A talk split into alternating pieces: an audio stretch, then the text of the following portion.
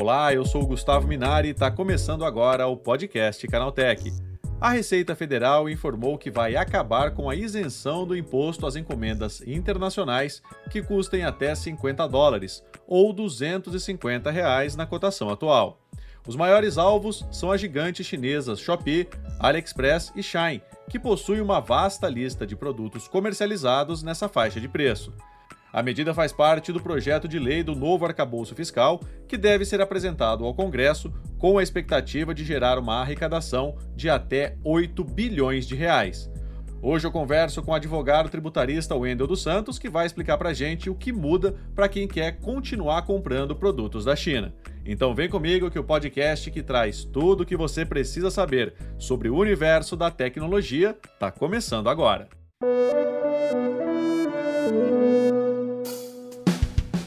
Olá, seja bem-vindo e bem-vinda ao podcast Canaltech, o programa que atualiza você sobre tudo que está rolando no incrível mundo da tecnologia. Não se esqueça de seguir a gente no seu aplicativo preferido para receber sempre os episódios novos em primeiríssima mão. E é claro, aproveita para deixar uma avaliação para a gente por lá. Diz aí o que você está achando do podcast Canaltech. Combinado? Então vamos ao tema de hoje.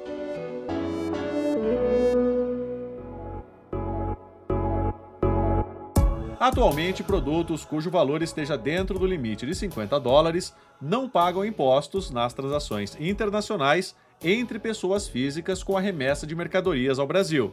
Na prática, empresas sediadas no exterior se aproveitam dessa isenção para beneficiar operações que envolvam a compra de mercadorias por destinatários no país. No entanto, isso vai mudar porque a Receita Federal comunicou que o fim dessa isenção está previsto num pacote de medidas anunciado pelo Ministério da Fazenda. Quem explica pra gente como isso vai funcionar na prática é o advogado tributarista Wendel dos Santos. Wendel, o que, que muda para quem compra nesses sites chineses? Então, Gustavo, na verdade, é, é, é, necessário talvez a gente promover uma contextualização né, do que muito se noticiou ontem é, é, houve assim, um, um, grande alarde, né? A situação ganhou até assim volumes enormes no Twitter e tudo mais, como notícia de que se tratava da, da do fim, né? É, é de uma isenção específica para operações que envolvem é, a aquisição de mercadorias do exterior. Mas na verdade o que acontece?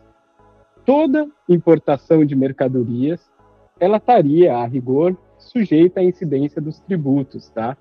Mas existe uma legislação antiga no Brasil, meio que da década de 80, que, quando se trata de uma remessa de pessoa física lá do exterior para uma pessoa física aqui no Brasil, e por ocasião dessa remessa, a pessoa física declara que o bem que está sendo remetido ele tem até 50 dólares de valor, aí eu não faço essa análise e também não, não, não tributo. Mas uh, o objetivo dessa lei era que, por exemplo, um parente que está no exterior possa enviar para alguém né, algum pertence, algum presente, alguma questão aí, mas limitado a 50, 50 dólares. O que, que acontece nesse contexto? Algumas empresas, né, e aí nós temos as, as gigantes chinesas como grandes exemplos, né, então é, é, é, Shopee e todas essas, essas outras, é, a pessoa promove a compra por intermédio dela e por ocasião do recebimento dessas mercadorias, às vezes ela vai notar que no pacote está lá figurando como o remetente uma pessoa física. E isso já é feito por essas gigantes é, é, chinesas com a finalidade de tentar evitar que haja tributação aqui no Brasil. A Receita Federal, com o passar do tempo, acabou percebendo isso e agora ela se volta para essa situação e vai tentar criar algum mecanismo de controle maior dessa situação para que tudo passe a ser é, é, é, é, cobrado devidamente, né? Mas não se trata, na verdade, de uma operação que antes era isentada e agora passou a ser cobrada, mas, na verdade, de um maior controle sobre uma, uh, uh, um combate a uma possível sonegação. Agora, com relação aos valores das compras, né? A tendência é que essas compras fiquem mais caras ou não? Sem dúvida é, o impacto né, em relação a essas compras, e aí nós estamos falando de compra de até 50 dólares, ou seja, a gente está no âmbito de um, de um regime de tributação simplificado da importação, no qual eu tenho aí como, como tributo que, que recai sobre isso o imposto de importação, né? E além dele, eu teria também uma pequena taxa ali dos correios e a depender do estado o ICMS. Em termos de números, para que a gente possa ter uma ideia de, de grandeza, vai recair sobre elas, é, no mínimo, 60%, que equivale aí ao, ao, imposto de importação nessa sistemática simplificada de, de, de, tributação é, para até 50 dólares. E, além disso, você pode ter o ICMS e outras taxas que podem levar a mercadoria a estar tá sujeita a algo em torno de 100% do valor cobrado. Então, o consumidor, aquele que adquire mercadorias nesse formato, ele vai sentir no bolso, sim, esse aumento de até 60%. Agora, vale destacar que isso só vale para essas empresas que se utilizavam dessa prática, né, dessa tática de colocar o nome de uma pessoa física. Para quem, para aquela empresa que trabalha direitinho, que exportava aqui para o Brasil de forma legal, né, colocando ela como uma pessoa jurídica, isso não deve impactar tanto, é isso?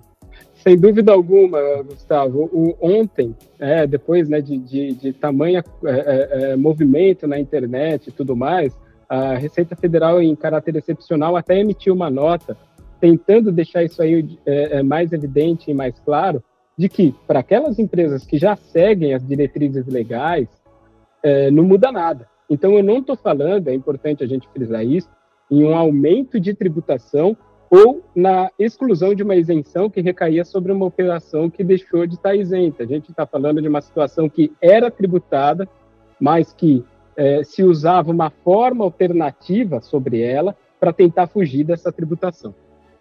Agora, Wendel, só para exemplificar aqui, é, a gente tem uma empresa, essa empresa utilizava essa tática, né, colocava ali como sendo uma pessoa física, então vai funcionar mais ou menos assim. É, se esse imposto ele equivale a 60% sobre o valor aduaneiro da encomenda, né?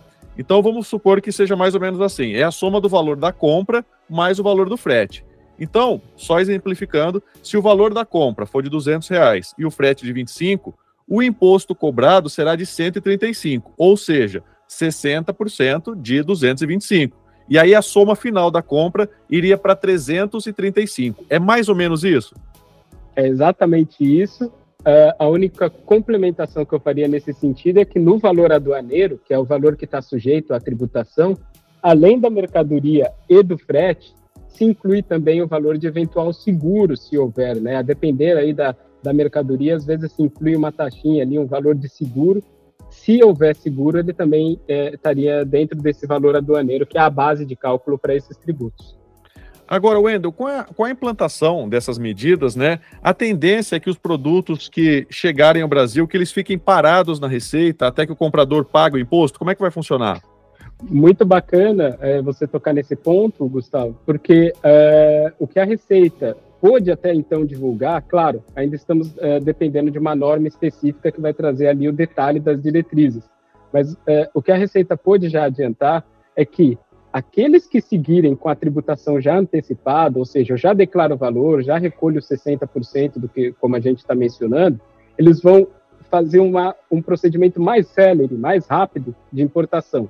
Isso cairia em um canal verde e a pessoa tenderia a receber essas mercadorias de uma forma mais rápida do que o usual na sua casa. Já aqueles que eh, não optarem por fazer nesse formato mais simples e já declara, já paga os tributos, eles cairiam, né, naquilo que a gente já conhece, que, que você acompanha pelo correio, vê lá Curitiba, né, cai na central dos correios e fica lá por muito tempo. A tendência é que a fiscalização fique ainda maior para essas compras não declaradas, não tributadas regularmente, e que a pessoa ainda tenha que esperar muito mais tempo do que já ocorre hoje, que já é um tempo grande. Então a tendência é que para aquelas que não estão, entre aspas, regulares, o tempo aumente ainda mais e que se cria um canal mais rápido, né? Um, um fast track para as mercadorias que seguirem as diretrizes que a Receita é, está estabelecendo. É, a ideia do governo, Wendel, é, é, aumentar a arrecadação, né? Porque hoje você não tem é, o básico, né? Que é o princípio da isonomia para as pessoas que produzem é, os produtos aqui no Brasil e esses produtos que são produzidos lá fora. A ideia é equiparar e também é, aumentar a receita, né? Como é que você enxerga isso? Sim, é, sem dúvida é, há uma, uma via aí de duas mãos, tá? De um lado, nós temos também né, as, as, grandes empresas de marketplace locais, né, aqui no Brasil, que também dispõem de serviços desse tipo. Inclusive, é importante dizer, é, vendendo ali, comercializando mercadorias que são chinesas, né? A origem, a origem inicial delas é a produção delas é na China e que fizeram, né, um grande lobby, um grande esforço para que esse tipo de medida fosse adotada pelo governo brasileiro como forma de tentar é, trazer uma certa isonomia, porque eles não conseguem competir com uma empresa chinesa que não esteja pagando esse, esse tipo de tributo. Então o governo as ouviu, né? E está também tentando promover essas medidas, evitando esse tipo de sonegação, mas esse é só um lado da moeda, cujo outro lado também é o da necessidade arrecadatória, né? E aí o, o, o governo atual ele tem deixado bem claro que é um déficit econômico, a necessidade de o Brasil arrecadar mais, e sem sombra de dúvida, embora eu tente ajudar aqui as, as empresas locais, eu tenho também com a intenção de, de arrecadar mais, é, tendo em vista aquilo que, que o governo já evidenciou nesse sentido. Agora, Wendel, isso já tem data para começar a valer? Como é que funciona? Ainda não temos uma data. É, isso vai depender de uma regulamentação que deve vir não só voltado para esse tema, mas deve, devemos ter em breve uma medida provisória que vai abarcar diversos temas, né? Esse seria apenas um deles. E ali eu teria as diretrizes e também, né, a, a disposição específica quanto à vigência, a partir de quando. Então ainda estamos num período onde nada muda. Né? É, é só um anúncio de algo que virá a ocorrer, mas por enquanto ainda não há nenhuma legislação que regulamente essa alteração. Tá aí, esse foi o advogado tributarista Wendel dos Santos falando sobre o fim da isenção de impostos dos produtos importados da China. Agora se liga no que aconteceu de mais importante nesse universo da tecnologia no quadro Aconteceu Também. Chegou a hora de ficar antenado nos principais assuntos do dia para quem curte inovação e tecnologia. Depois do Chat GPT, a OpenAI investe agora na criação de um robô humanoide com inteligência artificial. Os detalhes oficiais do projeto ainda não foram divulgados, mas é tentador pensar que a iniciativa pode dar vida, por meio de um corpo robótico, a uma IA generativa que se tornou um fenômeno global no final de fevereiro, a companhia liderou uma rodada de investimentos destinados à empresa norueguesa OneX. Segundo a companhia, com escritório nos Estados Unidos, a maioria do capital obtido com os investidores será destinada ao desenvolvimento da nova geração de robôs, o bípede humanoide Neo. O primeiro protótipo deve ser anunciado no verão do hemisfério norte, ou seja, entre os meses de junho e setembro deste ano. A Prefeitura de Nova York anunciou a retomada do uso de robôs para reforçar a segurança pública, após ter descontinuado o projeto em 2021. Por enquanto, um pequeno número de máquinas será incorporado pela polícia local, mas a ideia é expandir gradualmente. Até então, os bombeiros eram os únicos a terem em seu time o cão-robô Spot da Boston Dynamics. A estratégia de buscar o auxílio de robôs nas atividades da polícia local veio do próprio prefeito de Nova York, Eric Adams. Após o lançamento do iPhone SE de terceira geração no início de 2022, a Apple deve levar três anos para apresentar o seu sucessor oficial, o iPhone SE 4, e com informações de que o aparelho pode herdar o design do atual iPhone 14 com tela OLED de 6,1 polegadas, incluindo suporte ao Face ID no lugar do Touch ID usado até então na série. Agora, um novo relato indica que ele também vai estrear com uma importante novidade: o muito especulado modem 5G projetado pela própria Apple em vez do dispositivo fabricado pela Qualcomm.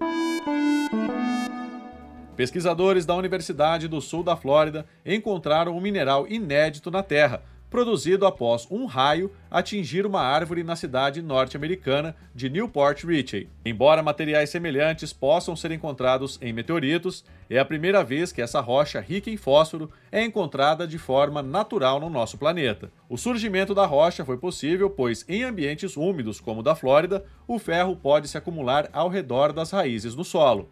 Quando a descarga elétrica atingiu a árvore, esse elemento, combinado com o carbono da planta, iniciou a reação que criou o material.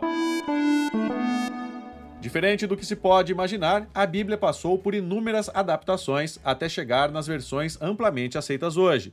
Ao longo dos mais de dois mil anos que marcam o nascimento de Jesus, um dos maiores problemas foi a questão das traduções. Agora, pesquisadores austríacos descobriram uma versão ainda mais antiga do Evangelho segundo Mateus, do Novo Testamento, com 1700 anos, escondida em um texto mais novo na Biblioteca do Vaticano, na Itália. Publicado na revista científica New Testament Studies, o estudo revelou um pequeno fragmento do Evangelho de Mateus escrito em siríaco, por causa do dialeto usado, é possível supor que o texto original foi, posteriormente, apagado por um escriba na Idade Média. Há mais de mil anos, o acesso a um pergaminho era bastante restrito, ainda mais no meio do deserto. Nesse contexto, os manuscritos eram frequentemente apagados e reutilizados. Tá aí, com essas notícias, o nosso podcast Canaltech de hoje vai chegando ao fim. Lembre-se de seguir a gente e deixar uma avaliação no seu aplicativo de podcast preferido. É sempre bom lembrar que os dias de publicação do programa são de terça a sábado, com um episódio novo, sempre às 7 da manhã, para acompanhar o seu café. E olha só que notícia boa! O podcast Canaltech está na fase de seleção do prêmio IBEST desse ano. Para votar na gente é muito simples. É só acessar o site app.premibest.com, entrar na categoria podcast, encontrar o podcast Canaltech clicar no coração e pronto. Você pode dar um voto positivo por dia em cada categoria. Então corre lá e vote no podcast Canaltech. Lembrando que aos domingos tem também o Vale Play, o podcast de entretenimento do Canaltech. Esse episódio foi roteirizado e apresentado por mim, Gustavo Minari, e a edição foi do Yuri Souza, com a coordenação da Patrícia Gnipper. O programa também contou com reportagens de Fidel Forato, Vitor Carvalho e Rodilei Moraes. A revisão de áudio é da dupla Mari Capetinga e Gabriel Rime, com trilha sonora de Guilherme Zomer. E a capa desse programa foi feita pelo Eric Teixeira. Agora o nosso podcast vai ficando por aqui. A gente volta amanhã com mais notícias do universo da tecnologia para você começar bem o seu dia. Até lá, tchau, tchau.